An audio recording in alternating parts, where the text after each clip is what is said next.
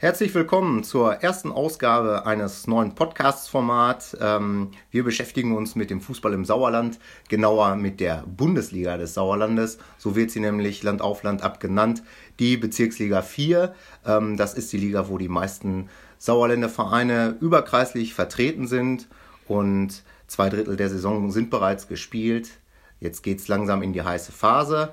Und ich bin Elmar Redemann, Reporter, Sportreporter bei der Westfalenpost und sitze hier gemeinsam mit Rainer Göbel aus der Sauerland Sportredaktion in Neheim, ähm, ausgewiesener Experte der Bundesliga des Sauerlandes für die Bezirksliga 4, kann man glaube ich sagen. Und wir wollen am Montag immer so ein bisschen den Spieltag rund machen, uns angucken, was ist passiert in der Liga, ähm, wie sieht's aus in Sachen Auf- und Abstieg, was äh, gab es für bemerkenswerte Ergebnisse, wie sind die Chancen einzelner Vereine zu bewerten und ja, ich glaube, dann können wir auch eigentlich direkt mal mit der Aktualität starten, mit dem gestrigen Spieltag. Rainer, der aber allerdings wieder ein bisschen ja, dezimiert war. Wir hatten von acht angesetzten Spielen am Ende, von sieben angesetzten Spielen, hatten wir am Ende, glaube ich, nur vier, die ausgetragen werden konnten. Ja, drei Spiele sind ausgefallen. Also in Eslo konnte nicht gespielt werden und in Ape konnte nicht gespielt werden und dann auch kurzfristig am Sonntag äh, kam die Absage, dass an der Jakobuslinie in Brilon nicht gespielt werden konnte. So fanden vier Spiele statt, wo es in erster Linie um den Kampf um den Klassenerhalt ging. Der hat dann Allagen gegen Meschede gespielt und hat 6 zu 2 gewonnen nach einem 0 zu 1 Rückstand. Dann hat Langscheid gegen Oberschledern gespielt, 3 zu 2 gewonnen nach einem 0 zu 2 Rückstand. Dann hat Freinol gegen Warstein gespielt, 4 zu 1 gewonnen nach einem 0 zu 1 Rückstand. Und dann kam der Paukenschlag des Spieltages. Da hat dann der TuS Lang-Olthausen gegen den SV Herdringen mit 0 zu 1 verloren. Damit im Kampf um den Aufstieg wichtige Punkte liegen gelassen. Während den Herdringen war die Freude groß. Man ist jetzt mittlerweile Tabellenzehnter mit 20 Punkten und hat jetzt schon sieben Punkte Vorsprung auf den ersten Abstiegsplatz. Mhm. Dann lass uns vielleicht noch kurz auf dieses äh, Ergebnis eingehen. Das ist ähm, ja schon die größte Überraschung.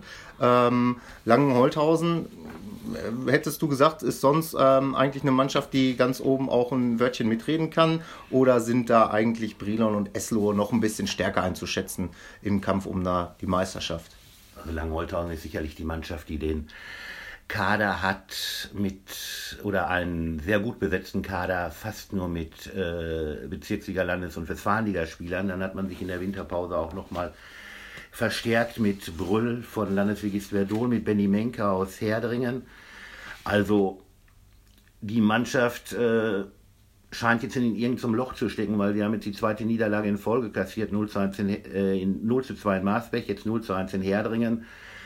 Irgendwas scheint nicht rund zu laufen, ähm, weil zuvor hatten sie fünfmal in Folge gewonnen. Also ja, aber jetzt sechs Punkte Rückstand auf Platz 1 und Brilon hat noch ein Spiel mehr oder noch ein Spiel in der Hinterhand. Also das ist schon, schon ein Brett. Aber gut, in dieser Saison zählt ja auch der zweite Platz. Vielleicht kann man ja dann noch über diese Relegationsrunde schaffen. Dann natürlich jetzt noch kurz zum Winter. In Langholthausen wurde ein Negativrekord aufgestellt. In dieser Saison, da waren sagenhafte 20 Zuschauer die sich bis zum Ende das Spiel angeschaut haben. Also weniger waren in dieser Saison noch bei keinem Spiel. Ja, das ist, denke ich mal, ein äh, Thema, was den Amateurfußball im Ganzen auch beschäftigt. Zuschauerschwund. Ihr habt auch schon mal eine größere äh, Serie in der Westfalenpost und in, äh, in der WR zu gehabt. Ähm, da kann man, glaube ich, noch mal eine eigene Sendung drüber machen, wenn man es mal ein bisschen aufdröselt. Ist natürlich bitter, aber ich glaube, diesmal auch ein bisschen der Witterung geschuldet. Ähm, das hat dann doch einige Leute verschreckt, dass es wirklich so, ja, rattenkalt war, kann man ruhig so sagen. Ja, richtig. Also in Langholtern soll es minus 5 gewesen sein, aber es waren wohl gefühlt minus 15, wie Staffelleiter Potthöfer, der vor Ort war, berichtete, ähm, dass er erstmal nach Hause fahren müsste und jetzt auftauen. Also das war dann schon sehr, sehr kalt. Ja, ich glaube, äh, nicht nur dieser Liga ja ganz gut, wenn der Frühling jetzt mal mit Macht kommen würde, ne, damit auch das stramme Programm, was an Nachholspielen noch äh, ab zu, absolvieren ist, dann auch einigermaßen irgendwie noch abgewickelt werden kann. Das wird nicht einfacher. Ja, stimmt, über Ostern also sind die Mannschaften voll im Einsatz. Ja. Ähm, anderes Ergebnis, was zumindest mich äh, auf den ersten Blick ein bisschen überrascht hat, auf jeden Fall in seiner Deutlichkeit, ist halt die äh, 2 zu 6 Niederlage von Meschede. Dass, äh, ich mal, dass man gegen Allang verliert, das ist ein Spiel, wo es wirklich um ja, ein Sechs-Punkte-Spiel, sagt man, glaube ich, wo Mannschaften auf Augenhöhe sich begegnen. Dass man dann ein halbes Dutzend kassiert, ist für Meschede sicherlich äh, ganz bitter, oder? Ja, also ähm, Raphael Bremer, der Trainer des SSV Mesche, der hatte vor dem Spiel noch gesagt, verlieren dürfen wir dieses Spiel auf keinen Fall. Es ist kein Endspiel, aber wir dürfen nicht verlieren. So, jetzt nach dem Spiel sagt er, das war komplett indiskutabel, was wir da in allen Mannschaftszahlen gezeigt haben, aber es fehlt in der Breite an Qualität im Kader. Ähm, das kann man nachvollziehen. Nico Sperling ist Kreuz und Meniskus kaputt, fehlt wahrscheinlich Karriereende. Dann hat Führungsspieler Pilarski gesperrt gefehlt und da sieht man dann wirklich, wenn zwei so Leistungsträger innerhalb dieser Mannschaft fehlen, dass es dann einfach nicht reicht. Auch wenn man jetzt ähm, ja sogar mit 1 zu 0 geführt hat in äh, Allang, aber der Trend is your friend, also jetzt nicht der vom SSV Meschel, aber es war eben die dritte Niederlage in Folge und irgendwo zeigt der Weg doch schon Richtung Kreisliga, weil das sind jetzt vier Punkte auf Allagen. Also da muss jetzt was kommen. Mhm. Und der nächste Gegner ist Lange-Holthausen, die werden die sicherlich auch nicht die Punkte da so einfach abgeben. Mhm. Ist noch nicht so lange her, da war Meschede eins der Aushängeschilder eigentlich im äh, Sauerland-Fußball. Das äh, ist äh, erstmal vorbei, ne? da muss man kleinere Brötchen backen. Ne? Ja, auf jeden Fall. Also der Verein, wenn er jetzt wirklich diesen bitteren Weg in die Kreisliga antreten würde, dann wäre es der zweite Abstieg in Folge und dann würde, erst, würde man erstmals in der Vereinsgeschichte nach 36 Jahren nicht mehr überkreislich spielen. Ja, und der Verein hat ja, wie gesagt, noch mehrere Baustellen. Morgen ist ja auch Jahreshauptversammlung. Und die wird sicherlich brisant, weil die Trainerfrage ist noch nicht geklärt, ist auch schwierig für die kommende Saison. Will eine A-Liga annehmen oder bleibe ich in der Bezirksliga? Ähm, dann, ähm, was passiert mit der Jugendabteilung? Wie stellt man sich für die kommende Periode, Wahlperiode neu auf? Also morgen die Jahreshauptversammlung in Mesche, die verspricht sicherlich Spannung. Mhm. Dann haben wir noch ein weiteres Sorgenkind, ähm, ist gar nicht so weit weg vom Meschede, ist der TuS Warstein. Das ist eigentlich auch irgendwie eine feste Größe in der Bezirksliga immer gewesen. Ähm, ja, da war das Wochenende auch kein gutes. Nein, das war überhaupt nicht gut. Ähm, also Warstein, muss man sagen, da zeigt die Kurve wirklich steil nach unten. Das war jetzt die sechste Niederlage in Folge. Dann machen wir mit der 6 weiter. Das sind jetzt sechs Punkte Rückstand und auch das sechste Auswärtsspiel ging verloren. Also in Warstein, wie gesagt, elf Punkte, Allang hat 17, sechs Punkte Rückstand. Es wird schwierig. Also kann, kann man ein bisschen mit dem HSV vergleichen. Es wäre ein Wunder, wenn die Mannschaft jetzt noch den Klassenerhalt schaffen würde. Mhm. Ähm, ein weiteres Spiel, ähm, das war am äh, Sorpesee, Langstadt-Enkhausen gegen den SVO Grafschaft. Ähm, ist das, ähm, wie ist das äh, aus deiner Sicht zu bewerten, das Ergebnis? Das ist ja ähm, eher so ein äh, ja, Mittelfeldduell gewesen, aber irgendwie dann Heimvorteil, der dann doch den Ausschlag gegeben hat für Langscheid oder wie schätzt du das ein? Also Langscheid ist zurzeit eigentlich unter dem neuen Trainer ähm, sind sie ganz gut drauf. Also unter Martin Sander hat man jetzt das zweite Spiel unter seiner Regie in Folge gewonnen, ist Fünfter mit 30 Punkten aus 18 Spielen. Gut, ist in Ordnung. So, aber während bei Oberschledern sind ja auch noch nicht ganz durch, haben 18 Punkte. Ähm, wir haben jetzt tatsächlich das Kunststück fertiggebracht, zum zweiten Mal in Folge mit 1 zu 0 in der dritten Minute in Führung zu gehen. Es gab jeweils einen Elfmeter, den Sven Schneider reingetan hat. Ja, und danach hat man dann verloren. Also gestern in Langstadt 2-3 und zuvor in Franol mit 1 zu 5. Ähm, ja, irgendwie, weiß ich nicht, sollten die vielleicht nicht mehr in Führung gehen in Zukunft. Aber gut, die, äh, Spaß beiseite, die Jungs haben jetzt auch das vierte Auswärtsspiel in Folge gemacht, weil bei ihnen da oben konnte man einfach nicht spielen und durch die Ausfälle kam dann ein Auswärtsspiel zum anderen. Ja gut, aber jetzt spielen wir äh, nächste Woche spielen wir dann zu Hause gegen Serkenrode, auch ein, ein richtungsweisendes Spiel. Serkenrode hat 19 Punkte, Oberschlesien hat 18 Punkte. Wenn man da gewinnt, dann ist man auch wieder äh, richtig in der Spur. Also ich sag mal, man hat jetzt vier Punkte aus vier Spielen nach der Winterpause geholt, aber da waren ja auch Gegner dabei wie der Tabellenvierte, Fünfte und Siebte. Also das war ja nicht irgendwie Laufkundschaft.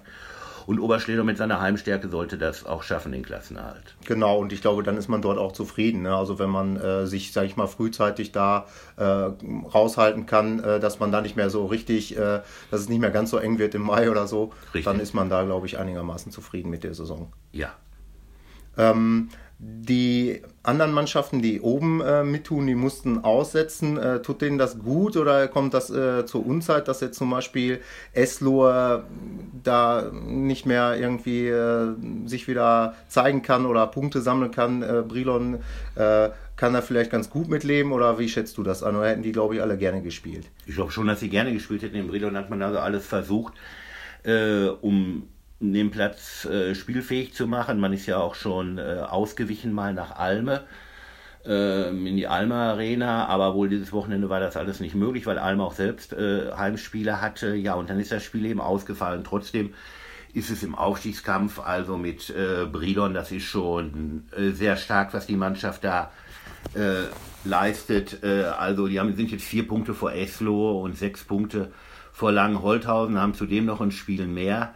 Also das ist schon gut und da kann man auch Trainer Vogel also wirklich nur zu gratulieren, was er da auf die Beine gestellt hat. Man könnte auch sagen, Vogel schießt vielleicht am Ende der Saison den Vogel ab.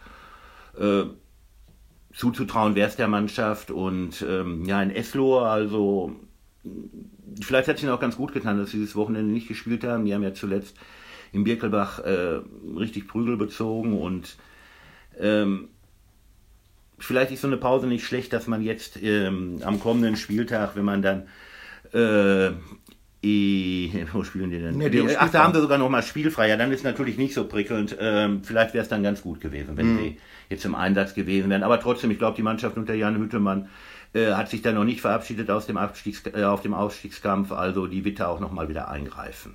Mhm. Okay. Und wie gesagt, Langenholthausen, äh, wenn wir schon bei dem äh, nächsten Wochenende sind, hat auf den ersten Blick ähm, eine ja, sehr lösbare Aufgabe vor der Brust, das Auswärtsspiel in Meschede. Andererseits ist das dann halt auch ein Gegner, der um jeden Preis jetzt punkten muss. Ne? Ja, also in dem Spiel geht es top oder top. Also ich würde sagen, wenn Meschede gewinnt, sind sie nochmal drin im Rennen. Wenn Meschede verliert, kann man fast den Deckel drauf machen.